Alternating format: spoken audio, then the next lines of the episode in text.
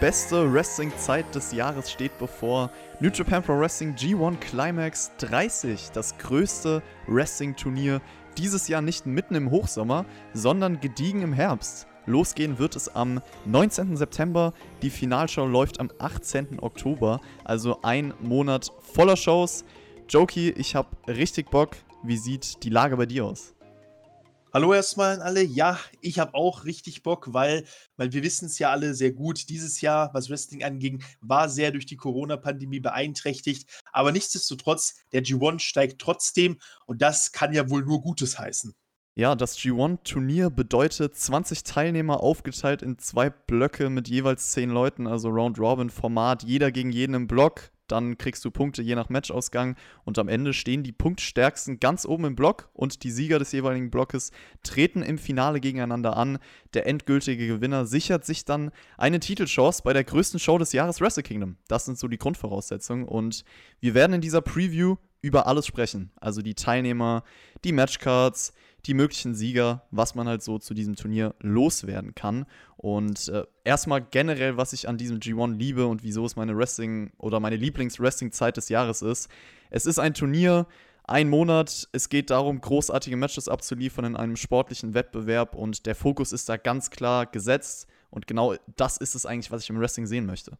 Durch die letzten Jahre weiß man einfach aus Erfahrung, du kriegst hier Match of the Year-Kandidaten am laufenden Band wahrscheinlich. Und ja, was will man mehr im Wrestling, ne?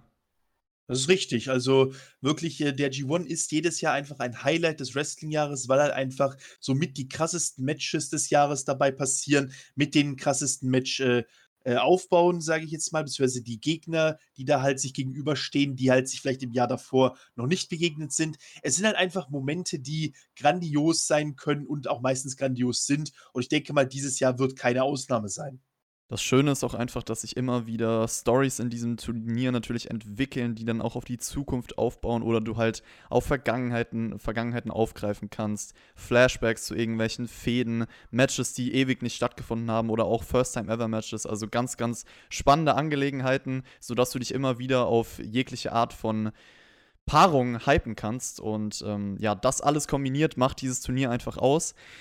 Ich würde generell noch natürlich loswerden, so du hast Corona, du hast die aktuellen Umstände, das sollte man wie immer erwähnen. Das könnte auch eine Rolle spielen. Also die Crowd muss ja ein bisschen anders interagieren und ähm, ja, vielleicht so ein bisschen die Zweifel daran. Denkst du, das wird dem Turnier irgendwie im Vergleich zu den letzten Jahren Schaden nehmen? Ja, also wir müssen ja leider sagen, wir haben es ja jetzt schon seit New Japan wieder zurück ist aus der Corona-Pause beobachtet. Ja, die Fans sind da und es ist auch schön, dass zumindest ein bisschen Stimmung herrscht mit dem Applaus und so weiter. Aber das haben wir ja auch schon bei unseren Reviews zum New Japan Cup und zu Dominion gesagt, dass halt die Chants und so weiter fehlen, beziehungsweise diese volle Interaktion der Fans mit den Wrestlern, das fehlt halt einfach. Und ich glaube auch leider, das wird hier im G1 besonders auffallen, weil halt wir haben richtig viele krasse Match-Ansetzungen, die wahrscheinlich mit äh, normalen Fanbedingungen noch viel, viel krasser werden könnten, als sie ohnehin schon werden. Ja, also bei Dominion ist mir das zum Beispiel auch aufgefallen. Ich hoffe halt, dass die Geräuschkulisse in diesem G1 besser wird, weil diese absoluten Klassiker, diese absoluten Top-Matches brauchen das natürlich. Deswegen will ich hier vorher gar nicht den Teufel an die Wand malen, mich trotzdem genauso drauf freuen und dann im Nachhinein kann man immer noch sagen, ob das im Endeffekt halt gefehlt hat oder nicht. Und auf jeden Fall ist es halt eine vollgepackte Zeit. Also der perfekte Startpunkt vielleicht auch, wenn ihr noch nicht so viel mit New Japan am Hut habt und vielleicht anfangen möchtet. G1 war auch damals die Zeit, wo ich angefangen habe. Also für mich persönlich ist es der achte G1 Climax. 2013 bin ich mit diesem Turnier bei New Japan eingestiegen und seitdem ist es eigentlich ein Garant. Also man muss auch sagen, wir befinden jetzt uns aktuell in einer Zeit bei New Japan. Der Sommer, ich persönlich war kein Fan davon, Joke, ich weiß du auch nicht. Und äh, New Japan Japan muss für mich abliefern. Und ich glaube auch, dass die meisten Teilnehmer sehr, sehr motiviert sein werden, weil auch viele eine Pause bekommen haben. Ist richtig. Also, ähm, wenn wir dann gleich auf die Teilnehmer eingehen, das können wir jetzt schon sagen. Einige der Teilnehmer hier im G1 haben jetzt schon monatelang kein Match bei New Japan bestritten, weil sie halt nicht äh, in Japan äh, zu Hause waren und deshalb nicht das nicht im Land sein konnten, als die Shows wieder losgingen natürlich. Und deshalb bin ich mir sehr sicher, dass gerade diese Leute hier sehr motiviert sein werden und sehr krass abliefern werden. Aber ja, ähm, ich bin auf jeden Fall auch ähm, gespannt, wie das hier quasi dann laufen wird in dem Bezug. Was war nochmal dein erster G1?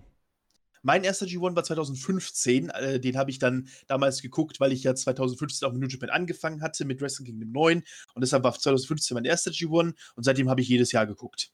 Ja, also wir sind schon ein bisschen länger jetzt dabei und mein Ziel ist es auch wie jedes Jahr zu jedem einzelnen von den 19 Tagen eine Review auf diesem Kanal rauszuhauen. Also wer nichts verpassen will, gerne abonnieren. Der Jokey wird dabei sein, wenn er kann und äh, dann kriegen wir das auf jeden Fall gemeinsam hin. Wir haben jetzt über auch letztes Jahr ein bisschen gesprochen. Letztes Jahr war zum Beispiel eine andere Showaufteilung. Also wir sind ja beide ein bisschen länger dabei. Da gab es auch mal eine Zeit, wo wirklich, ich glaube, also im G124 war das zum Beispiel so, dass man bei jeder Show alle Blockmatches gesehen hat. Also wirklich in zwölf Tage aufgeteilt und dann immer zehn Matches pro Show, fünf A-Block-Matches, fünf B-Block-Matches. Das war auch sehr cool. Letztes Jahr war es so, dass wir eine Undercut hatten und ähm, das hat man ja damals eingeführt gehabt. Jetzt ist es so, dieses Jahr jede Show sechs Matches, die Undercard fällt sozusagen weg. Der Opener wird immer ein Young Lions Match sein und dann halt fünf Turniermatches von einem Block. Und ich finde die Lösung sehr gut, weil die Undercard eh immer zu viel war, weil ich die persönlich auch nicht geschaut habe. Und jetzt hast du wirklich eine sehr kompakte Show mit nur den relevanten Turniermatches. Also eine gute Änderung. Definitiv. Also ich war auch immer so einer, der sich bei den New Japan Turnieren immer gedacht hat, beziehungsweise immer noch denkt teilweise, ja, die Turniermatches sind halt immer das Highlight und eigentlich jeder Fan fiebert dem entgegen. Da stört die Undercard ein bisschen, zumindest für den Zuschauer, weil du halt einfach diese äh, Spannung hast. Du willst endlich diese Matches sehen, für die du eingeschalten hast und dann halt noch äh, erstmal durch die Tag-Matches und was auch immer durchkommen. Das hatte ich ja zum Beispiel beim New Japan Cup so ein bisschen das Problem, dass ich halt diese Tag-Matches gerade nach den späteren Tagen dann irgendwie ein bisschen störend fand und eigentlich auch nicht mehr wirklich live geguckt habe, sondern halt vorgespult habe. Aber hier, dadurch, dass es halt wirklich nur noch die Turniermatches sein werden, plus das Young Lion Match zum Einstieg immer, wird das, denke ich mal, eine sehr gute Struktur sein, die auch äh, zuschauerfreundlicher sein wird. So, ich würde sagen, kommen wir auch zu den Teilnehmern und fangen an mit dem A-Block. Da haben wir, ich lese erstmal vor alle. Wir haben Yutaro Takahashi, Will Osprey, Jeff Korb, Taichi, Tomohiro Ishii, Minoru Suzuki, Shingo Takagi, Jay White, Kazuchika Okada und Kota Ibushi. B-Block Juice Robinson, Yoshihashi, Toru Yano, Sanada, Hiroki Goto, Kenta, Zack Saber Jr., Evil, Hiroshi Tanahashi und Tetsuya Naito. Ja, wir haben jetzt eben über die Leute gesprochen, die dann doch einfliegen konnten. Also es war ja im Vorfeld das Gerücht, dass sie vielleicht kein volles Roster zur Verfügung haben. Letztendlich war das dann doch der Fall. Also wir reden hier vor allem von Leuten wie Osprey, Jay White, Kenta, Juice Robinson, die ja die letzten Monaten gefehlt haben. Und äh, dementsprechend keine Outsider von anderen japanischen Companies. Ist ein bisschen schade. Ich habe auch zum Beispiel fest mit einem Show gerechnet, der es hier reinschafft. Das finde ich auch sehr schade aufgrund seiner Entwicklung, weil der Typ im G1 hätte mega abgeliefert. Es gab auch mal Spekulationen, dass irgendwelche Junior Heavyweights hier drinstehen würden, also so ein Hiromu Takahashi oder so. Wäre natürlich auch krass gewesen.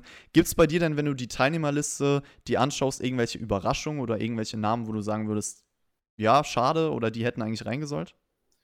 Also Überraschungen würde ich tatsächlich keine sagen. Es ging halt hauptsächlich darum, dürfen die Ausländer bzw. die Gaijins halt äh, wieder nach Japan rein, um quasi mitmachen zu können. Hat sich ja übrig, die dürfen und es stehen deshalb ja hier auch drin.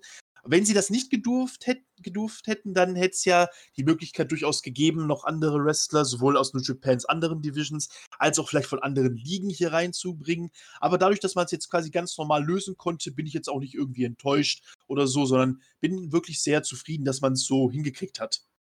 Ja, und wenn wir uns die Blöcke anschauen, vielleicht auch im Vergleich, der B-Block ist nicht schlecht, keine Frage.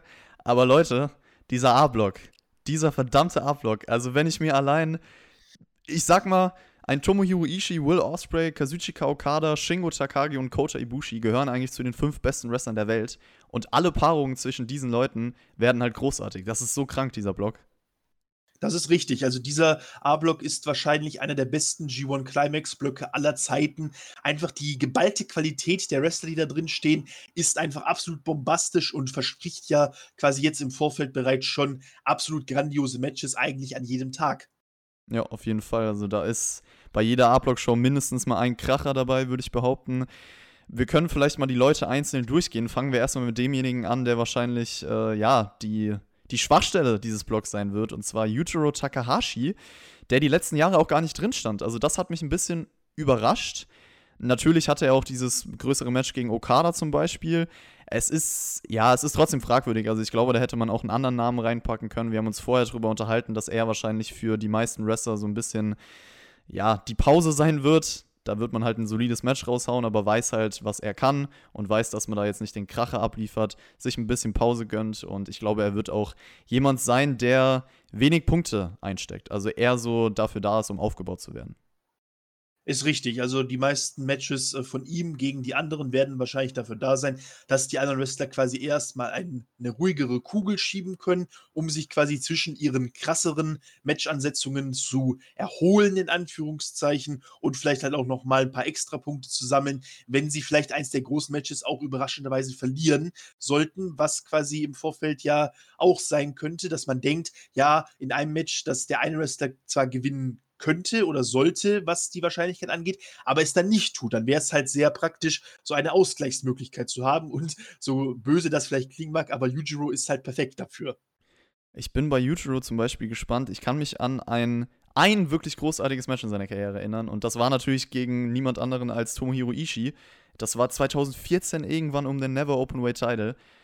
Und ich bin wirklich gespannt, ob er gegen Ishii in diesem Turnier nochmal vielleicht sowas abliefern kann. Ich meine, die Gegner sind ja da. Vielleicht überrascht er uns auch und hat halt mit jedem zumindest mal gute Matches. So, keine Ahnung. Natürlich spielt er noch so ein bisschen die ganzen Bullet Club Shenanigans eine Rolle. Das muss man bei jedem vom Bullet Club Mitglied immer dazu sagen, dass die vielleicht eigentlich mehr drauf haben, aber das Booking der Matches die halt zurückhält. Also das ist so Yujiro Takahashi. Von dem kann man sich eigentlich wenig erwarten in diesem Turnier. Jeff Cobb, finde ich, ist eine interessante Personalie und von dem erwarte ich mir auch etwas. Denn der hatte letztes Jahr ja, ich würde mal behaupten, ein enttäuschendes Turnier. Also er passt ja eigentlich sehr gut bei New Japan rein mit seinem Stil und er hat auch natürlich hier Leute jetzt an seiner Seite, mit denen er abliefern kann. Ich finde, er muss ein besseres Turnier abliefern als letztes Jahr. Und es ist ja auch anscheinend so, dass er jetzt Vollzeit bei New Japan aktiv sein wird. So sieht es zumindest aus. Also es wurde jetzt berichtet, heute bzw. gestern, dass er höchstwahrscheinlich einen festen Vertrag bei New Japan unterschrieben hat und deshalb jetzt dauerhaft vielleicht bei der Company da sein wird.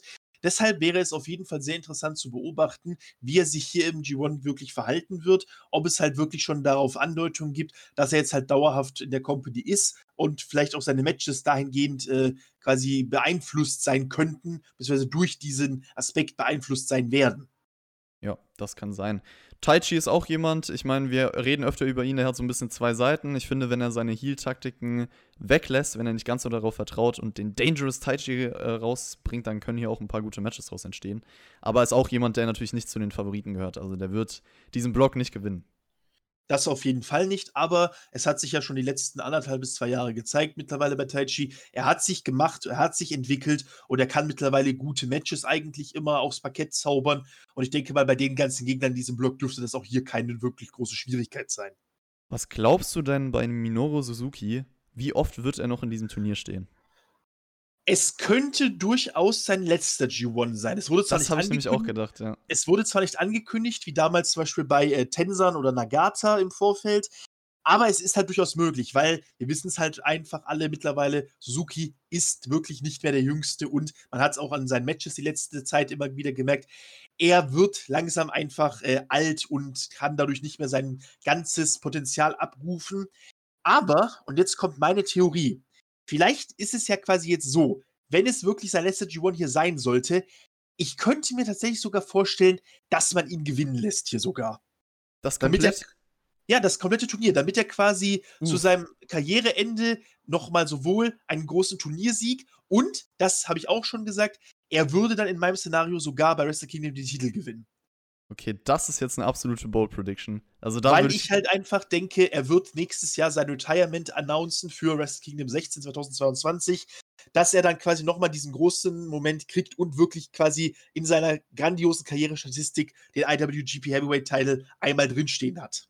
Okay, ja, ich, also damit würde ich gar nicht rechnen. Deswegen äh, tippe ich auch nicht darauf. Ich glaube, dass Minoru Suzuki eher so jemand sein wird, der halt äh, die Veteranenrolle dann einnimmt und auch nicht so viele Punkte einfährt und man da vielleicht eine Story auch mit auffährt, sich vielleicht dann irgendwie einen großen Sieg holt, vielleicht auch gegen einen großen Namen. Und klar kann ich mir vorstellen, dass er vor seinem Retirement auf jeden Fall nochmal ein World Title Match oder so bekommt, aber ich glaube irgendwie nicht, dass er den Titel gewinnt. Und vor allem in diesem Spotlight steht mit G1-Sieg, mit Wrestle Kingdom Main Event. Aber wer weiß, also das ist natürlich, das wäre natürlich auch eine interessante Story für sich dann, die, die in diesem Turnier entstehen könnte. es wäre halt auf jeden Fall sehr schade, wenn dieser große Pionier des Wrestlings äh, seine Karriere beendet, ohne in der größten japanischen Company den World Title einmal gehalten zu haben, nachdem er in den anderen Ligen, in denen er immer gewrestelt hat, den World Title immer mindestens einmal hatte. Das stimmt auf jeden Fall. Jay White. Jokey. Er ist zurück. Er ist zurück. Äh, wir freuen uns sehr. Ähm, das Ding Nicht. ist halt. ja, nicht. Also ich glaube, die Leute, die uns jetzt schon länger zuhören, wissen, was wir von Jay White halten, dass wir nicht die allergrößten Fans von ihm sind. Und ich muss leider deswegen gestehen, ich weiß nicht, ob da so ein bisschen eine Angst äh, mitspielt oder so. Aber ich glaube, dass er einer der Favoriten ist. Auch durch diese lange Pause. Dass man halt denkt, okay, Jay White ist ein Name, das wissen wir ja sowieso. New Japan hält was von ihm. Jetzt gab es noch diese Pause, er war monatelang nicht da fresh so ein bisschen. Letztes Jahr hat er das Finale verloren. Vielleicht steht ihm dasselbe Schicksal bevor wie einem Kota Ibushi, der ja auch das Jahr davor, also vor zwei Jahren, das Finale verloren hat und dann nächstes Jahr den Sieg geholt hat. Also man muss ja jetzt ganz äh, ähm, man muss ja jetzt ganz äh, theoretisch betrachtet einfach sagen, mit Mitchell White sollte man mittlerweile immer rechnen bei New Japan, in eigentlich jedem Spot. Aber ich muss halt einfach sagen, dadurch, dass er jetzt so lange weg war, kann ich mir halt vorstellen, dass man ihn eben nicht sofort wieder so krass pusht, sondern ihn halt erstmal wieder in der japanischen Szenerie langsam wieder in die Richtung führt, dass er halt diesen großen Spot hatte wie davor und ihn wieder haben wird. Aber ein direkter Turniersieg wäre meiner Meinung nach zu über, überhastet, sagen wir es mal so. Ja, das kann sein. Ähm, ich bin gespannt auf seine Matches, weil er, ich habe es bei Yujiro Takahashi angesprochen, die ganze Bullet Club-Sache, das Booking rund um die Matches und wie Jay White sich halt verhält, das ist ein altbekanntes Thema, das will ich jetzt nicht nochmal durchkauen, aber das könnte halt viel zurückwerfen in seinen Matches. Deswegen bin ich bei ihm auch nie irgendwie, habe keine Erwartungen oder so. Er kann mich eigentlich nur überraschen, sagen wir es so. Und ich muss generell sagen, wir reden jetzt schon über Sieger und sowas. Es ist so unvorhersehbar dieses Jahr. Also ich bin ehrlich, ich gehe in dieses Video rein, habe meinen Sieger, auf den ich tippe, aber es gibt da noch gefühlt fünf andere Leute, auf die ich auch tippen könnte. Ist richtig, also gerade im A-Block, wir haben es angesprochen, die ganzen krassen Leute, von denen eigentlich jeder, fast jeder in diesem Block eine Chance hat, ihn zu gewinnen und ins Finale einzuziehen es ist halt einfach wirklich sehr unvorhersehbar, was dieses Jahr passieren könnte, weil halt einfach äh, auch die ganzen Matches ja, die Ausgänge unvorhersehbar sind, weil halt einfach die meisten Leute, die aufeinandertreffen, beide so krass sind und es quasi sehr schlecht nur zu sagen ist, wer hat denn jetzt hier die größere oder die realistischere Chance, das Match und dann am Ende den Block zu gewinnen. Will Osprey ist auch jemand, der zurückkommt. Äh, die ganze Speaking-Out-Thematik, das hat man natürlich im Hinterkopf. Das ist jetzt nicht so die gute Presse, sag ich mal, die da mitgerutscht ist. Ähm, davon abgesehen, ich will nicht darüber sprechen, wird er hier hochmotiviert sein, da bin ich mir sicher. Und ähm, Joki, ich weiß, das Match gegen Ishii bei Tag 3 ist es, glaube ich, ist ein Dream Match. Das ist das erste Mal, dass die beiden gegeneinander antreten und ich glaube, dieses Match könnte vielleicht sogar das ganze Turnier stehlen. Da bin ich mir auch relativ sicher. Also, ich habe es ja, glaube ich, schon die letzten Male, wo ich hier, hier gesprochen habe, immer wieder gesagt. Das ist wahrscheinlich so das größte Dream-Match von mir gewesen, was ich mir gewünscht hatte in der nächsten Zeit. Und jetzt passiert es jetzt so, schon so schnell, könnte man quasi sagen. Und ich bin mir wirklich sicher, es wird absolut grandios. Und es könnte wirklich sowohl ein Match of the Year Contender sein, als auch wirklich ein Contender für eins der besten Matches der letzten Jahre.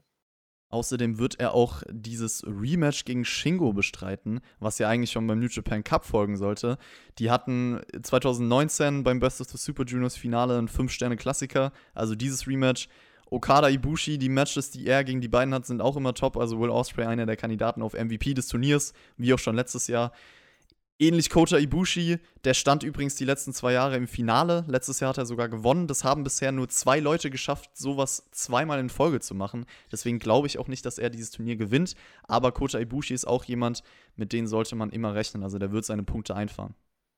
Ist richtig. Also Ibushi hat sich jetzt die letzten Jahre über definitiv als Main Eventer bei New Japan etabliert, weil er ja jetzt auch mittlerweile den äh, festen Vertrag hat. Also er ist einer der krassen Topstars der Liga und wird das auch auf lange Sicht bleiben. Und deshalb wird er auch in den G1s immer ordentlich Punkte sammeln, wenn er auch nicht immer im Finale stehen kann, wie er es die letzten zwei Jahre getan hat. Aber gut, das wäre ja auch langweilig auf Dauer. Bei Ibushi feiere ich auch immer diese Variabilität. Also er wird natürlich je nach Stil gegen einen Ishii ein ganz anderes Match bestreiten als gegen einen White zum Beispiel oder gegen einen keine Ahnung, Jeff Korb. Es ist halt immer ganz unterschiedlich bei ihm. Will Osprey wird er sich anders anpassen und so weiter. Das ist eine sehr, sehr coole Sache. Und Jokey, Sag mir, wer wird der MVP dieses Turniers? Man muss es halt einfach sagen, es wird wahrscheinlich wieder mal Tomohiro Ishii sein. Und das ist der nächste Teilnehmer. Ja, sehr gute Überleitung, würde ich mal sagen.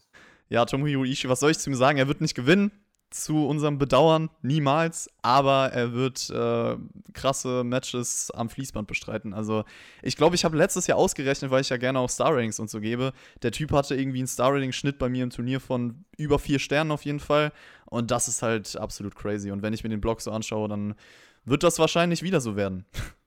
gefühlt, wenn man sich den Block anguckt, eigentlich könnte er mit jedem Gegner ein grandioses Match haben, selbst mit Yujiro, wie du ja gesagt hast, die beiden hatten damals schon ein gutes Match für Yujiro-Verhältnisse und dadurch, dass er jetzt auch nochmal vielleicht sich ein bisschen weiterentwickelt hat, könnte das genauso gut, wenn nicht sogar besser werden. Also eigentlich hat Ishii dieses Jahr im G1 tatsächlich nur Gegner, mit denen er gute Matches auf die Beine stellen kann. Aber gut, das hat er ja eigentlich immer, wenn man es so betrachtet, weil wir wissen es und wir sagen es ja auch immer wieder, Ishii-Matches können im Prinzip nicht schlecht sein bei Kazuchika Okada ist ja eigentlich auch immer so, dass man sagt, ja, mit ihm muss man rechnen.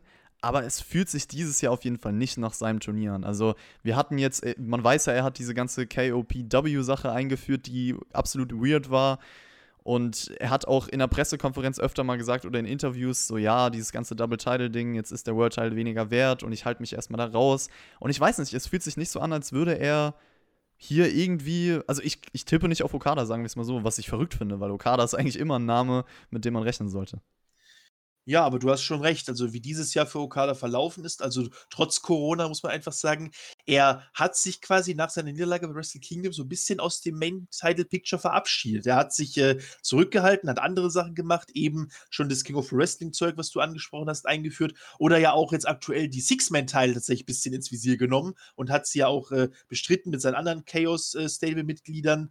Also ja, Okada ist dieses Jahr ein bisschen äh, bescheidener geworden, was aber natürlich echt nicht schlechtes ist, weil äh, wir wissen es von New Japan, Charakterentwicklung. Und hier ist es definitiv eine sehr interessante und deshalb müssen wir jetzt mal gucken, wie sich das im G1 fortsetzen wird, beziehungsweise weiterentwickeln wird nochmal.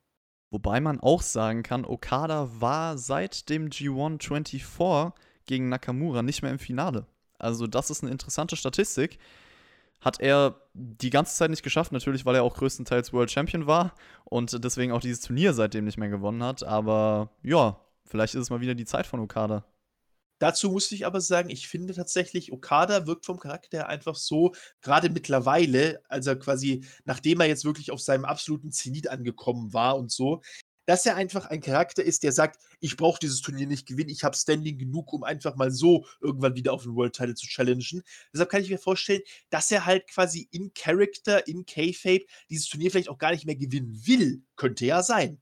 Ja, das würde irgendwie passen, wobei ich doch auch mir sehr gut vorstellen kann. Also ich glaube nicht, dass er gewinnt, aber Finale könnte ich mir definitiv vorstellen, weil für mich halt jemand anderes im B-Block im Endeffekt mein, mein Siegertipp wird und dieses Finale mit einem Sieg über Okada aufgrund der Vergangenheit äh, sehe ich im Rahmen des Möglichen, aber da kommen wir dann später noch zu. Shingo ist der letzte, über den wir jetzt noch nicht gesprochen haben. Shingo Takagi im A-Block ist vielleicht ein kleiner Geheimfavorit. Also Naito ist ja aktuell Champion, wir wissen diesen Stable-Partner da gibt es ein gewisses Storytelling, was damit verbunden ist. Und Shingo ist sowieso jemand, ähm, er hat ja jetzt auch schon ein gewisses Alter erreicht, also er ist nicht alt oder so, aber seine Blütenzeit ist da und wenn man mit ihm was machen will, wenn nicht jetzt, wann dann? Das ist natürlich richtig, aber ich persönlich glaube halt einfach, äh, man hatte jetzt die letzten Monate so viel Fokus auf der LIJ-Story, auch mit, der, äh, mit dem Verrat von Evil und so weiter. Ich glaube einfach, man wird jetzt nicht damit weiterfahren, so wirklich. Also Shingo gegen Naito wird jetzt so schnell noch nicht kommen, würde ich sagen. Ich hätte ja gesagt, wenn sie im selben Block gewesen wären, so wie letztes Jahr, dass man es vielleicht so gemacht hätte, dass Shingo Naito im Turnier besiegt hätte und dann vielleicht äh, sein Gegner für das Titelmatch im Herbst gewesen wäre, also zwischen G1 und Wrestle Kingdom. Aber so, denke ich mal, bei Shingo wird es sein. Er wird genau wie Ishii und Osprey grandiose Matches haben in diesem Block, aber leider um den Blocksieg nicht wirklich äh, was mitzureden haben. Okay, mitzureden vielleicht, aber er wird auf jeden Fall nicht äh, den Blocksieg einfahren, würde ich sagen. Das war der A-Block und beim B-Block habe ich vielleicht ein paar mehr Bedenken. Also es gibt Wrestler, die vielleicht eigentlich mehr drauf haben, aber wo ich wegen anderer Faktoren äh, meine Bedenken habe, beziehungsweise das Booking drumherum oder vielleicht der Stil, der nicht so zusammenpasst, aber wir können mal drüber sprechen. Hiroshi Tanahashi, das ist eigentlich ein Mann, bei dem ich nie Bedenken habe. Der wird, denke ich mal, auch hier eher die, die Veteranenrolle einnehmen, aber who knows? Auch jemand, äh, mit dem man immer rechnen kann. Ja, ist richtig, aber er hatte ja auch äh, da vor zwei Jahren seinen krassen G1, wo auch keiner damit gerechnet hatte, dass er gewinnt und dann hat er gewonnen. Aber man muss natürlich auch sagen, jetzt gerade durch die Corona-Pause, Tanahashi war ja immer ein Wrestler, der sehr angeschlagen war durch den krassen Schedule von New Japan, der sich keine Pause genommen hat, um sich mal ein bisschen auszukurieren. Das konnte er jetzt quasi machen, ohne irgendwelche Nebenwirkungen oder halt äh, Probleme dabei. Und deshalb bin ich jetzt sehr gespannt, wie er jetzt hier im G1 performen wird. Ob er vielleicht wieder ein bisschen krasser drauf sein wird, ein bisschen äh, äh, intensiver wieder wresteln kann und so weiter. Wird auf jeden Fall sehr interessant zu beobachten.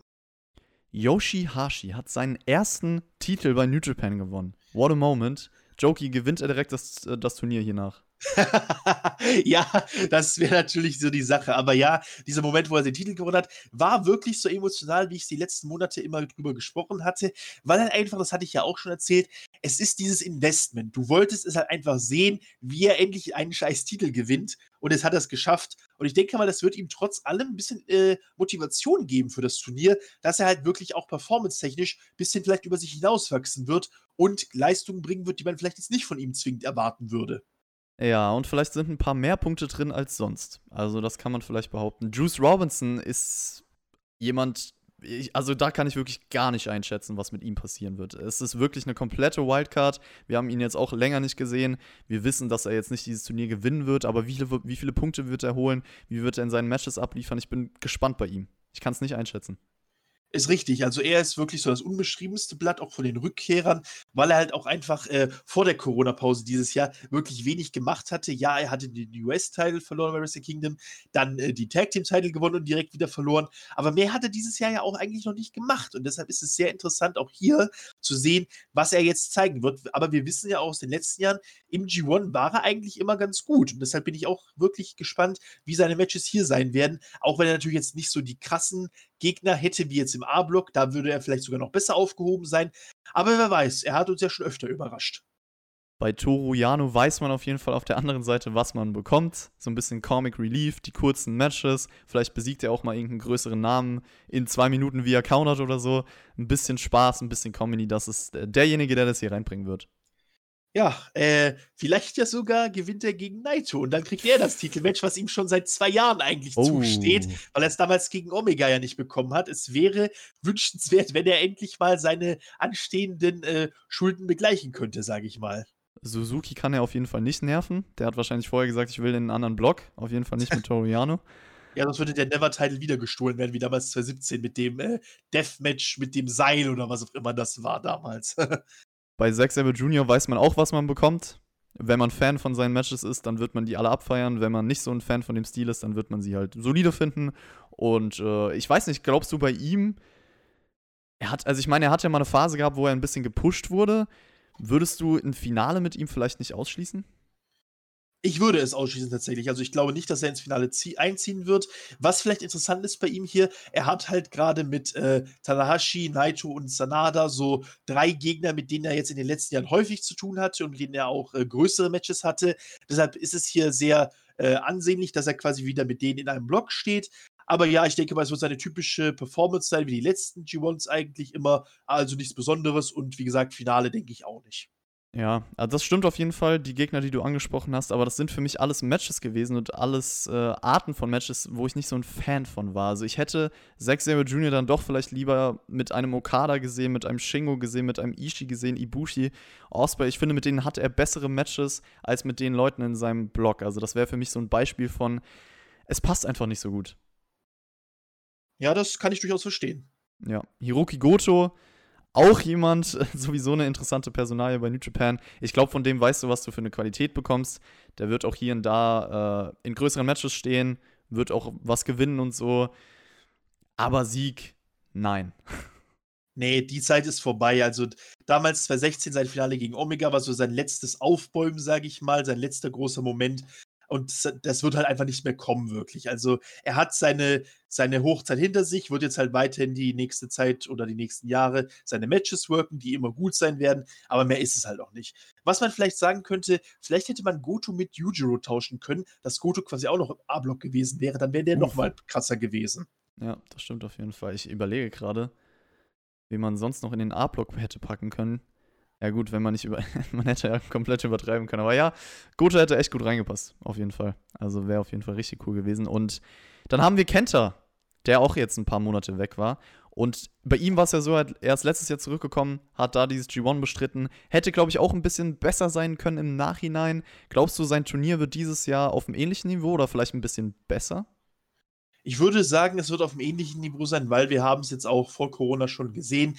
Kenta hat seinen Stil bei New Japan gefunden, der leider nicht mehr so ist wie der klassische Kenta-Stil von den Mitte der 2000ern rum und so weiter. Also man merkt auch bei ihm, sein Alter und seine Verletzungen, die er bei der WWE erlitten hat, haben ihn zermürbt so teilweise. Er musste seinen Stil umstellen. Und das ist natürlich ein bisschen schade und natürlich noch zusätzlich die ganzen Bullet Club Sachen, die dazukommen. Also ja, ich befürchte leider, dass Kenta auch dieses Jahr im G1 nicht so krass abliefern wird, wie er es vielleicht vor, ich sag mal, zehn Jahren noch gekonnt hätte.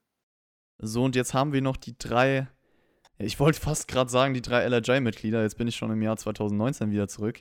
Wir haben natürlich mit Evil, oh, ich weine, ich äh, traue immer noch hinterher. Wir haben mit Evil ein Bullet Club-Mitglied, äh, der natürlich vor kurzem dieser Double Champion war. Naito hat sich den Titel von ihm zurückgesichert. Und Sanada, also die drei Leute fehlen noch. Glaubst du, einer von denen wird es machen? Das ist relativ wahrscheinlich, würde ich sagen, weil einfach diese Story mit den drei würde am meisten Sinn machen und es sind halt auch wirklich so die Namen, die man wahrscheinlich als erstes in den Kopf bekommen würde, wenn man jetzt aktuell mit der Situation über den Sieger nachdenkt. Das stimmt auf jeden Fall. Ich muss sagen, spontan, Senada ist mein Tipp. Ich sag's jetzt einfach schon mal. Ich sag ja die ganze Zeit, 2021 wird sein Jahr. Ich glaube, dass er immer noch einer der neuen Topstars von New Japan sein wird.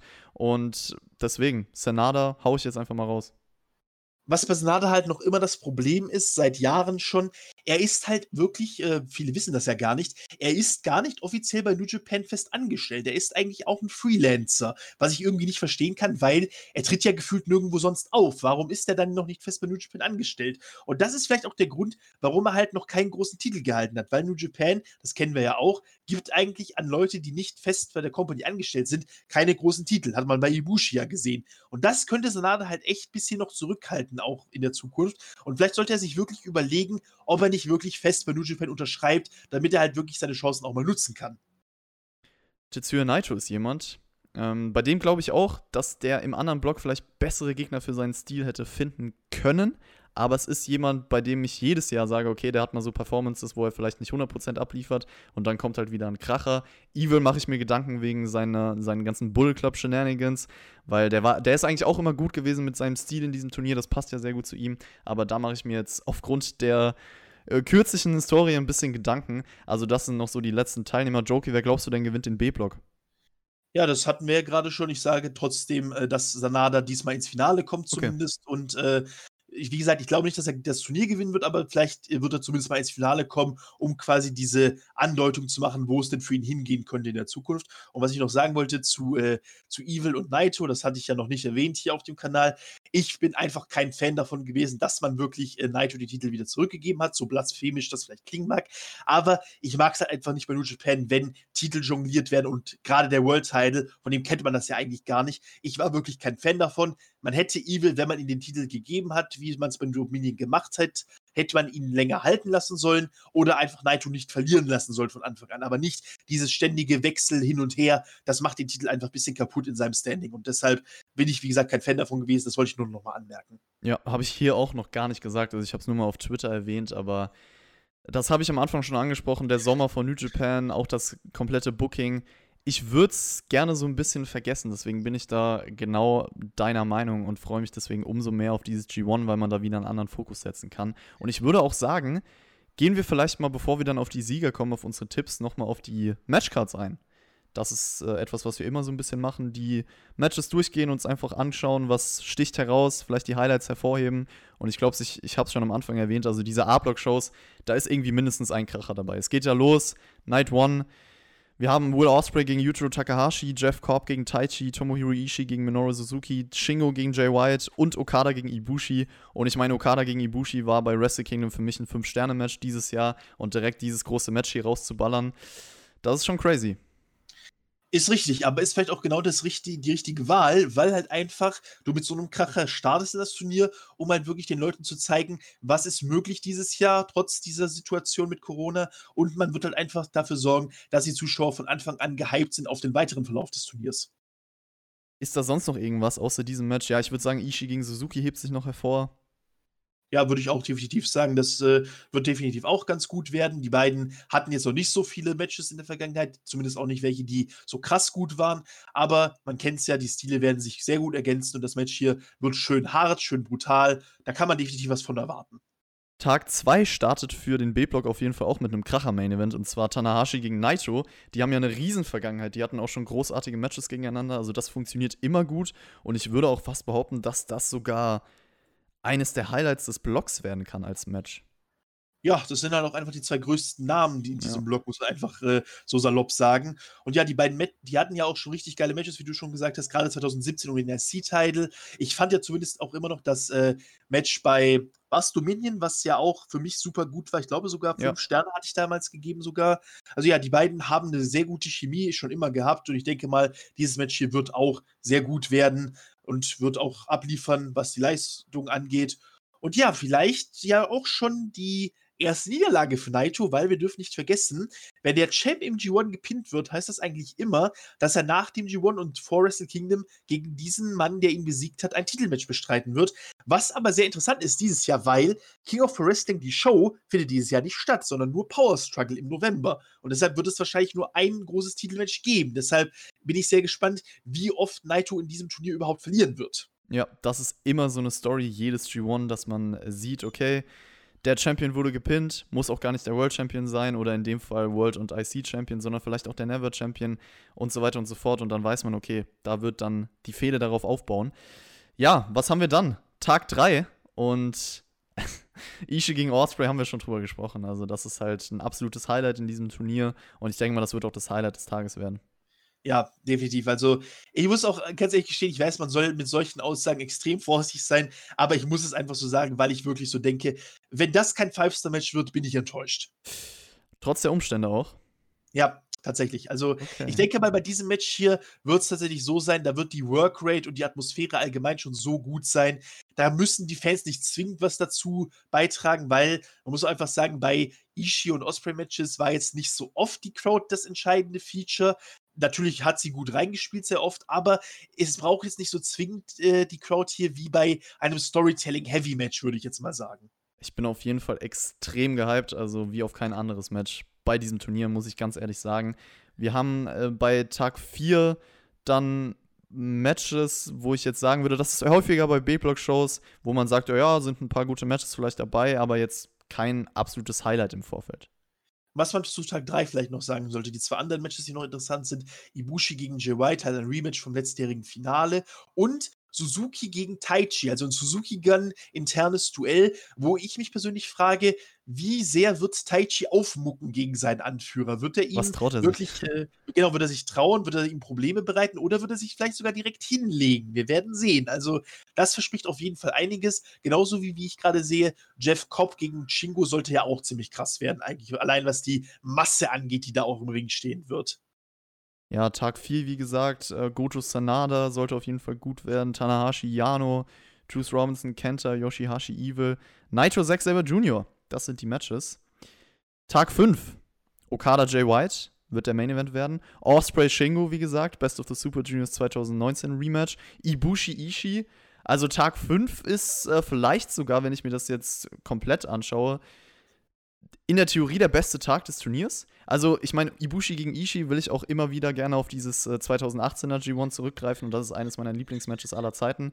Wenn die sowas ähnliches abliefern können. Osprey, Shingo, wie gesagt, hatten so einen Kracher. Allein diese zwei Matches ähm, können das für mich aussagen. Richtig, und auch Okada gegen Jay White sollte halt sehr interessant werden, weil Okada halt nicht mehr diese äh, Depression hat, die er damals in der Fehde gegen Jay White ja 2018 noch hatte. Also es ist wieder der Rainmaker Okada, der vollwertige Rainmaker gegen Jay White. Deshalb sollte das auch sehr interessant werden, wie ich finde. Und ja, auch äh, Jeff Cobb gegen Suzuki könnte interessant werden, weil es halt auch einfach ein schön hartes Match sein könnte. Und ja, Ibushi gegen Ishii, ich habe auch damals das 2018er G1-Match der beiden absolut gefeiert. Die Faustschläge auf die Kehle sehe ich heute noch teilweise vor meinem inneren Auge. Ja. Also, wenn das nochmal kommt, dann werde ich nochmal krass ausrasten. Und ja, zu Osprey gegen Shingo muss ich eigentlich nicht viel sagen. War eins der besten Matches der letzten Jahre. Und das Rematch hier wird sicherlich ähnlich episch werden. Also das könnte tatsächlich sogar der beste Tag des Turniers werden, rein im Vorfeld. Tag 6 äh, liest sich auch ganz gut, weil Goto gegen Naito, die haben normalerweise gute Matches zusammen. Tanahashi, Juice Robinson finde ich cool. Das sind einfach zwei sympathische Typen, die sich ja auch verstehen. Und die werden dann bestimmt, denke ich mal, auch was raushauen. Ja, ist richtig. Und äh, Jano gegen Evil wird halt auch ein bisschen lustig, weil halt Evil mit seinem neuen Gimmick halt vielleicht ein bisschen anders auf Comedy reagieren wird. Müssen wir halt abwarten, aber könnte lustig werden auf jeden Fall. Vielleicht auch halt mit den anderen Bullet Club-Mitgliedern, weil ich kann mir vorstellen, dass Jano so einer ist, der so einen Witz machen kann, weil bei Evil ist ja Dick Togo am Start und vielleicht Jano ein bisschen so Dick Punch oder sowas. da wird irgendwas rausgehauen. Tag 7 gibt es Ishii gegen Shingo sogar im Main Event und das, äh, da weiß man, die beiden werden sich einfach zerstören. Die haben auch immer überragende Matches gegeneinander. Ibushi, Jeff Korb, das wird das erste Aufeinandertreffen, das haben wir auch so noch nicht gesehen. Also wieder mal eine Möglichkeit für Jeff Korb, sich zu beweisen. Ich glaube halt wirklich, das Match wird sehr viel auf äh, Bumping und Selling hinauslaufen, weil einfach Jeff Cobb Ibushi so durch den Ring werfen wird, dass er irgendwo Genau, nicht nur der Nacken, sondern auch der ganze restliche Körper. Ibushi wird wahrscheinlich so richtig wie so ein Gummimensch da durch den Ring fliegen und irgendwo abprallen und was auch immer. Also das Match könnte sehr interessant werden auf jeden Fall. Okada gegen Taichi hatten ja auch schon gute Matches in der Vergangenheit, deshalb sollte das auch ganz okay werden. Genauso wie Osprey gegen Jay White, auch wenn wir beide das Match damals bei der Anniversary Show ja nicht so gut fanden. Aber gut, wer weiß, wie es mittlerweile aussehen wird mit beiden, die sich nochmal weiterentwickelt haben. Deshalb wird eigentlich auch dieser Tag sehr interessant auf äh, quasi komplett betrachtet. Tag 8 haben wir natürlich dieses Riesenmatch zwischen Tetsuya Naito und Sanada, die zwei Stable-Mitglieder. Das wird von der Dynamik sehr, sehr interessant und hier bin ich beim Sieger auch richtig gespannt. Ja, weil Sanada, wenn er hier gewinnen sollte, hätte er an sich schon ein Titelmatch äh, offen gegen Naito. Ist dann die Frage, ob er aber noch das Turnier gewinnen muss oder will, wie auch immer. Und Tanahashi Yoshihashi, ich sag's jetzt einfach schon mal, Yoshihashi wird hier einen Upset-Win gegen Tanahashi holen. Wäre ja nicht das erste Mal, dass Yoshihashi sowas schafft, aber gegen Tanahashi ist es natürlich nochmal ein ganz anderes Kaliber. Deshalb wird das hier, wie du schon sagtest, sehr interessant sein. Yano gegen Juice dürfte ja halt auch wieder schön Comedy-mäßig werden. Und Kenta gegen Evil. Bullet Club Vorherrschaftskampf? Fragezeichen? Oh, das stimmt. Ja, das stimmt. Evil kommt, streit dich einfach mit Kenta und sagt, du willst zurück zu LIJ nach diesem Match. Ja, das äh, könnte man so meinen. Also, da bin ich auch ein bisschen, ich muss ja sagen, das habe ich jetzt erst so ein bisschen realisiert, ist ja schon ein bisschen äh, blöd, dass äh, Evil nicht im selben Block wie JY steht, weil das hätte sehr interessant sein können, weil Evil ja so ein bisschen die Leaderrolle von Bullet Club usurpiert hat, während JY weg war. Deshalb bin ich sehr gespannt, ob die beiden in den nächsten Monaten nochmal aufeinandertreffen werden. Ja, warte mal ab, vielleicht wird das ja das Finale. Ist jetzt nicht unmöglich. Oh, das wäre dann sogar sehr interessant, muss ich gestehen. Da würde ich mir sogar ein bisschen auf ein Jay White Match gehypt sein, weil da würden sich die Shenanigans auch gegenseitig ausgleichen und äh, nullwertig sein. Also, das könnte lustig werden, wenn das so kommen würde. Von der Story ist es halt auch extrem interessant. Ja, ja ist richtig, ist richtig. Könnte halt eine komplett neue Richtung dann für Jay White theoretisch werden, wenn einer wirklich sagt, okay, es ist nicht Platz für den anderen im Stable und sowas. Vielleicht passiert dann da was richtig krasses. Also, das wäre auf jeden Fall auch ein Match, was ich sehr interessant finde für die Zukunft. Ja. Was man vielleicht noch sagen sollte zu Naito gegen Sanada, es findet äh, die Show in Nagaoka statt, also in Sanadas Heimstadt, was natürlich auch ein bisschen äh, reinspielen könnte, vielleicht. Auch in der Crowd, auch wenn die nicht so vokal sein kann, dann natürlich, wie sie vielleicht gerne wäre. Ich kann mich an dieses äh, G1-Match Sanada gegen Okada erinnern, wo ich auch, boah, da war die Crowd so hinter Sanada am Ende. Das hat dieses Match nochmal auf so ein extrem neues Level gehoben, also richtig krass. Äh, ich bin mal gespannt, wie das hier aussehen wird. Kommen wir zu Tag 9. Liest sich auch sehr, sehr gut. Ich meine, Ibushi Osprey haben immer, die töten sich immer, sozusagen. Okada Suzuki kennt man auch, dass die super, eine super Chemie zusammen haben. Genauso wie Ishii und Taichi. Also eigentlich altbekannte Matches, von denen wir wissen, das liefert ab. Ist richtig. Also, äh, Ishii gegen Taichi war ja letztes oder vor zwei Jahren auch so eine schöne Match-Serie tatsächlich, wo so Taichi sich zum ersten Mal so richtig bewiesen hat, könnte man sagen. Ibushi gegen Osprey war ja vor zwei Jahren bei Wrestle Kingdom auch, wo er leider ein bisschen kurz gefasst wurde, das Match, auch wegen der Verletzung von Ibushi nach der Hidden Blade. Könnte hier natürlich dann noch mal krasser werden, wenn sie sich äh, bisschen benehmen, dass sie sich quasi nicht mal nicht verletzen dieses Mal im Vorfeld und Okada gegen Suzuki hatten ja vor drei Jahren dieses krasse G1-Match, was ja, ging das nicht sogar ins Time Limit Draw, wenn ich mich nicht irre, oder kurz davor oder so? Also die haben auf jeden Fall sehr lang auch außerhalb des Rings gerestelt, deshalb bin ich sehr gespannt, wie das hier sein wird. Wird auf jeden Fall grandios. Und ja, Jeff Cobb gegen Jay White. Äh, ROH wird angerufen, möchte sein Match zurück. ja, und Shingo gegen Yujiro wird schön so zum Runterkommen, sagen wir es mal so. Tag 10. Tanahashi gegen Kenta Das war ja letztes Jahr auch ein Match. Und Yoshihashi Tetsuya Naito. Da ist es eigentlich immer, die Story ist vorprogrammiert mit dem Underdog Yoshihashi gegen Tetsuya Naito, der halt so ein bisschen arroganter ist. Und äh, ja, das, ist, das ist so der Tag, ne? Sanada gegen äh, Zack Saber wird halt noch interessant, weil die beiden ja auch viele Matches hatten, ja. Ja, und ganz okay Matches, halt sehr von Athletik geprägt, wie ich damals schon sagte bei Wrestle Kingdom. Deshalb wird es auch sehr interessant, wie das hier sein wird. Tag 11 kann Yujiro Takahashi sich gegen Ishii beweisen. Osprey gegen Minoru Suzuki ist, glaube ich, das erste Mal, dass die aufeinandertreffen, oder? Ist richtig. Also der Jungspund Osprey gegen den alten Meister Suzuki gab es so noch nicht und deshalb bin ich sehr gespannt, wie das hier sein wird, weil auch die Stile natürlich sehr unterschiedlich sind und sehr viel Konfliktpotenzial bieten. Gleiches gilt ja zum Beispiel auch bei Okada gegen Jeff Cobb, was ja auch, glaube ich, ein First-Time-Ever Und Match Kota Ibushi gegen Shingo. Also wir haben anders als bei Tag 9, wo ich jetzt gesagt habe, das sind altbekannte Matches, die, wo man weiß, die liefern ab. Hier haben wir wirklich durch die Bank weg frische First-Time-Ever-Matches und Taichi gegen Jay White. Ja, ein Match voller Heal-Taktiken. Ne? Ein Match, was äh, einschläfernd sein wird, habe ich so das Gefühl. Das kann auf jeden Fall sein, aber ja, vielleicht ein bisschen zum äh, Runterkommen. Was ich noch sagen wollte zum Main Event, ja, Ibushi gegen Shingo, muss man, glaube ich, nicht, zu, nicht viel zu sagen. Auf dem Papier ist das schon absolut grandios und die beiden werden sich so zerstören. Das wird schön. Hast du bei Tag 12 irgendwas, was für dich hervorsticht? Ich, also, wie gesagt, für mich Block B, wenn ich mir die Karte so anschaue, da sind viele Matches dabei, da sage ich, ja, okay, mal überraschend, wie das wird, so kann auf jeden Fall gut werden. Mal sehen, wie krass es im Endeffekt wird. Und das ist hier auch schon wieder so eine Show. Ich würde halt sagen, Juice gegen Naito, weil die ja auch 2017 damals schon ein paar. Die hatten mal ein super Match zusammen auf jeden Fall, ja. Ja, um den IC-Title damals noch. Also vielleicht auch mit der Weiterentwicklung von Juice jetzt hier noch ein bisschen krasser, eventuell, aber mehr eigentlich auch nicht. Also der Tag wirkt echt ein bisschen schwach, muss man einfach sagen. Tag 13 haben wir mit Okada gegen Shingo auch First Time Ever und ein Riesenmatch für Shingo. Ein Match, wo ich auch sehr, sehr gespannt bin, was da so passieren kann. Also, das ist auf jeden Fall das Highlight, wenn ich mir das so anschaue. Tomohiro Ishii gegen Jeff Korb habe ich schon mal live gesehen am WrestleMania 34 Wochenende bei so einer kleineren Show. Ich denke mal, die werden dann noch mehr abliefern als dieses Match, was ich live gesehen habe, weil das passt ja sehr gut zusammen. Und ist halt eine A-Block-Show, ne? Ja, und äh, Os, äh, Ibushi gegen Suzuki ist, glaube ich, auch ein First Time Ever. Kann das sein? Äh, ich glaube, die hatten im G1 23, also mein erster G1 2013 Match gegeneinander, aber das stimmt, seitdem hat man sie echt getrennt, was überraschend ist, weil die waren ja so lange Zeit eigentlich im Roster sozusagen. Und man hat es ja. irgendwie immer wieder geschafft, dass sie nicht aufeinandertreffen. Ja, und ich bin auch sehr auf dieses Match gespannt, vor allem halt auf äh, allein wegen diesem möglichen, äh, diesem möglichen Spot, sage ich mal, äh, wo Ibushi seinen Killerblick rausholt gegen den Killer schlechthin, Suzuki. Also das könnte richtig äh, krass werden, auch dieses Match, wenn man sich mal so überlegt. Ich schaue jetzt gerade mal, ob dieses Match wirklich stattgefunden hat. Nicht, dass. Ja, doch. Suzuki gegen Kota Ibushi war Tag 8 von G1 Climax 23, aber ich glaube seitdem nicht mehr. Wer hatte denn damals gewonnen? Wer gewonnen hat? Ja, Lass damals bei dem Match der beiden, das erste Mal. kurz gucken. Es war Suzuki. Dann haben wir ja nochmal einen krassen Aufhänger, weil Ibushi ja durch seine neuen äh, Spots in der Company noch eigentlich diese Möglichkeit hat, jetzt quasi über Suzuki zu stehen. Oder das tut er ja quasi schon. Und das könnte man vielleicht in die Matchstory hier noch mit einbauen.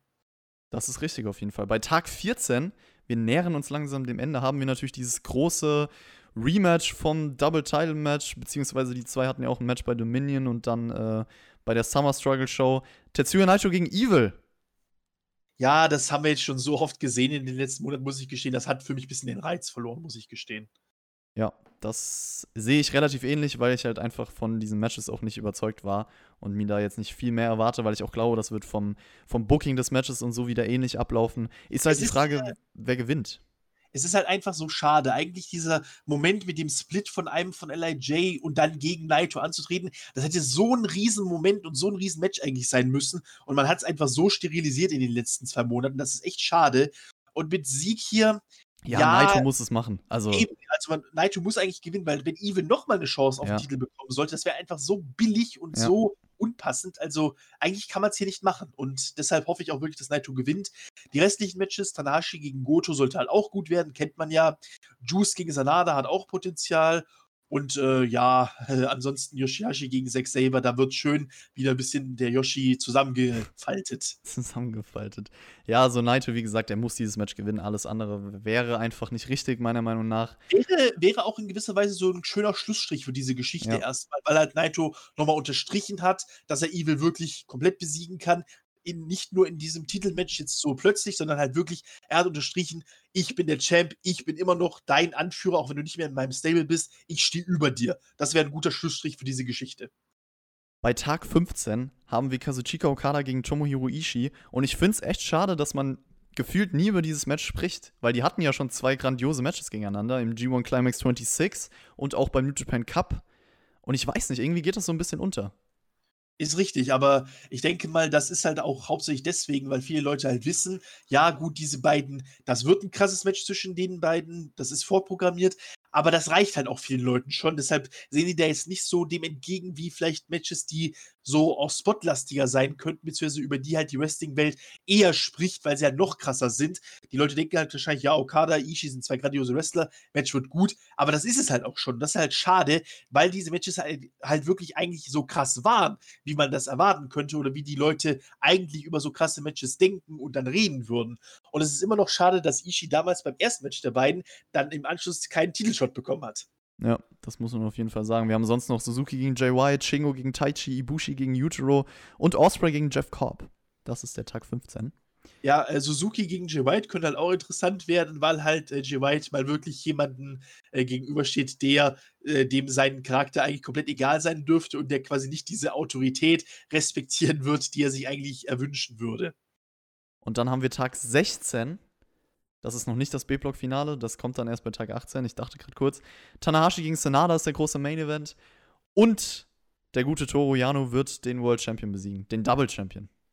Ja, wir ja gesagt. Es wäre wirklich der krasse Upset, wenn Naito, äh, wenn Jano das schafft und dann eigentlich ein Titelmatch offen hat und hoffentlich es im Gegensatz zu Omega damals auch bekommen würde. Das wäre halt schon richtig lustig und richtig klasse, wenn das hier so der Fall wäre und es würde halt nochmal schöne Entspannung im November geben, bevor man dann auf Wrestle Kingdom zusteuern. Und dann haben wir mit Tag 17 und 18 das A-Block und B-Block-Finale. Und es ist ja sonst immer so, dass man eigentlich schon denken kann, also hier wurde der Main Event natürlich noch nicht festgesetzt und so, die Kartreihenfolge steht noch nicht, da soll man sich überraschen lassen, je nachdem, wie halt dieses Turnier verläuft. Aber ich muss sagen, sonst weiß man ja eigentlich immer, das wird der Main Event, das wird vielleicht äh, so auch das entscheidende Match. Und bei diesen Shows ist es schwierig, oder? Also ich könnte dir jetzt zum Beispiel bei Tag 17 nicht sagen, was jetzt der Main Event da wird. Das könnte ich vielleicht auch nicht sagen, aber ich kann so ein bisschen äh, rauslesen, eventuell, was die entscheidenden Matches sein werden. Ich hatte es ja schon auf Twitter geschrieben. Leider befürchte ich halt, dass Jay White gegen Ishii ein entscheidendes Match sein wird. Nicht für Ishii natürlich, sondern nur für Jay White. Genauso aber auch Shingo gegen Suzuki könnte ein entscheidendes Match sein für beide, äh, um eben meiner Theorie zu folgen, dass Suzuki eventuell eine Chance hat, das Ding zu gewinnen. Und auch Osprey gegen Okada spricht dafür, dass beide noch eine Chance haben, ins Finale einzuziehen ja, ich sag mal so, Ibushi könnte auch noch eine Chance haben, ins Finale einzuziehen, deswegen ist der Tag für mich absolut offen. Also ja. das einzige Match, was auf jeden Fall der Opener bei dieser Show wird, ist Jeff Cobb gegen Yujiro. Ja, das ist richtig. Die beiden werden so einen schönen Abschluss haben ihres äh, G1-Outings und deshalb, ja, werden die wahrscheinlich hier wirklich sehr untergehen im Vergleich zu den anderen Matches. Beim nächsten Tag bin ich mir dann irgendwie mehr sicher, also die, das B-Block-Finale, dass Sanada gegen Evil schon fast das entscheidende Match wird. Ja, das ist relativ sicher, würde ich sagen. Ja, auch wenn wir sowas gegen, wie Naito gegen Kenta haben, da könnte man immer noch irgendwie, das könnte noch eine Rolle spielen oder auch Tanahashi gegen Zack Saber Jr., aber da bin ich mir fast sicher, Sanada gegen Evil wird der Main Event und wird es dann im Endeffekt entscheiden und ich glaube ja auch, dass Sanada ins Finale einzieht hier. Das Match wird dann auch hoffentlich deutlich besser als vom New Japan Cup, sowohl vom ja. Work her als auch von der Story her. Ich denke mal, da hat man auch noch einen besseren Aufhänger durch diese Möglichkeit, dass beide ins Finale einziehen können. Also ich denke mal, das Match hier wird deutlich besser als das beim New Japan Cup. So, und dann haben wir Tag 19 im Endeffekt. Also der Sieger vom A-Block gegen den Sieger vom B-Block. Und Jokey, leg dich doch mal fest. Was glaubst du? Wird das Finale und was glaubst du, wer wird dieses Turnier gewinnen? Also, mein Finaltipp, mein ursprünglicher, ist immer noch tatsächlich äh, Jay White gegen Sanada, weil es halt einfach das Realistischste ist in meinen Augen. Aber dann ist der Sieger halt schwierig. Ich muss es leider sagen, in dem Fall würde dann wahrscheinlich Jay White gewinnen. Okay, interessant. Wir haben genau das gleiche als Finale. Ich weiß nicht, ob wir das schon mal hatten, aber Jay White gegen Sanada ist auch mein Tipp. Aber ich glaube, dass Sanada gewinnt. Ich tipp's immer noch. Ich kann mir aber, wie gesagt, in diesem G1, ich, für mich ist es sehr unvorhersehbar. Das habe ich sonst nicht so gesagt. Ich weiß auch nicht, wie das mit den Titeln gehandhabt wird. Also wird es wirklich so sein, dass der Sieger von diesem G1 dann auch ein Double-Title-Match bei Wrestle Kingdom bekommt? Oder haben wir bis zu diesem Zeitpunkt wieder zwei Titel, World Title, IC Title? Ich weiß nicht, vielleicht gewinnt ja auch Okada und sagt dann, ja, ich will den IC-Title nicht, ich will nur um den World-Title antreten und dann gibt es halt noch ein IC-Title-Match. Ich sage weiterhin, New Japan müsste jetzt eigentlich wirklich vieles in die Wege leiten, so schnell wie möglich, um die Titel wieder einzeln hinzukriegen, weil bin einfach. Ich, bin ich auch dafür, ja. Weil dieses Doppeltitel-Gedöns äh, macht mehr kaputt einfach mittlerweile, als dass es hilft. Weil, ja, okay, die Story Wrestle Kingdom mit Naito war schön, aber eigentlich hätte man schon relativ bald danach die Titel wieder splitten müssen, weil es macht halt einfach äh, den RC-Title wirklich sehr kaputt, weil er halt einfach nicht mehr dieses Prestige hat und der Heavyweight-Title auch. Also, die beiden Titel machen sich gegenseitig irgendwie wertloser, habe ich so das Gefühl, durch, dieses, durch diese Zusammenhänge. Ja, auf jeden Fall für die Story mit Naito war es top, aber die Umsetzung danach ist halt leider ein Fail gewesen für mich persönlich. Ich sehe es genauso. Ansonsten, ich weiß nicht, Block A kann ich, kann ich mir wirklich diese ganzen großen Namen auch als Sieger im Endeffekt vorstellen. Es gibt natürlich immer so ein paar Underdogs. Ich, ich kann auch mir vorstellen, dass ein Shingo vielleicht hier irgendwie eine Chance hat. Ibushi muss man immer mit rechnen. Okada muss man vielleicht immer mit rechnen. Jay White, Senada, wie gesagt, im Finale. So ein Tanahashi würde ich nie komplett ausschließen. Vielleicht ist ja auch ein Kenter im Mix. Also ich bin dieses Jahr echt gespannt. Ja, ist richtig. Also man denkt zwar, dass man gute Predictions machen kann, aber im Endeffekt ist es halt wirklich wie eigentlich jedes Jahr extrem offen. Und das macht ja auch ein bisschen den Reiz aus vom G1, dass man sich halt auch mal überraschen lässt und dann trotzdem am Ende sagen kann, ja, das war gut, das macht Sinn, das hat Spaß gemacht zu gucken. So sollte eigentlich ein Turnier oder Wrestling allgemein aufgebaut sein. So, Jockey, jetzt haben wir über dieses Turnier gesprochen im Vorfeld, wie immer unsere Preview gemacht. Ungefähr eine Stunde, kompakte Zeit und einfach mal alles durchgegangen, äh, spontan uns die Cards angeschaut, spontan gesagt, was unsere Highlights sind, ähm, was, auf wen wir tippen, über die Teilnehmer ein bisschen was gesagt und im Endeffekt kann man viel vorher sagen, aber wie es dann aussehen wird, da, sind, da werden wir gespannt drauf sein. Das hat mir wie immer Spaß gemacht und ja, auf eine tolle Zeit, oder? Richtig, also wir haben jetzt den besten Wrestling-Monat 2020 vor uns, was ja sowieso der Fall gewesen wäre, aber durch Corona ist es ja quasi schon in Stein gemeißelt, dass dieser Monat noch krasser rausstechen wird als sonst. Was natürlich aber eigentlich sehr gut ist, weil wir jetzt halt wirklich wieder ein Stückchen Normalität in diesem wirklich verrückten Jahr 2020 haben werden. Und das, denke ich mal, kann man nur feiern und sollte man feiern. Und ja, ich freue mich auf den G1 und denke mal, es wird so grandios wie immer. Und ihr könnt euch dann auch auf die ganzen Reviews freuen. Wie gesagt, zu jedem Tag werde ich es auf jeden Fall versuchen. Falls das mal nicht am Tag selber kommt, sondern erst dann, wenn ich die Show gesehen habe, das kann vielleicht auch mal später sein, dann seht es mir nach. Aber das ist auf jeden Fall der Plan. Und genau, dann kriegen wir das hin. Das war's von uns auf jeden Fall. Ich hoffe, euch hat's gefallen. Ich hoffe, ihr freut euch auch schon. Und äh, ihr könnt uns auch natürlich auch nicht nur auf YouTube hören, sondern auch auf Spotify, auf iTunes. Und habt auch noch einen schönen Tag. Lasst es euch gut gehen und bis zum nächsten Mal. Música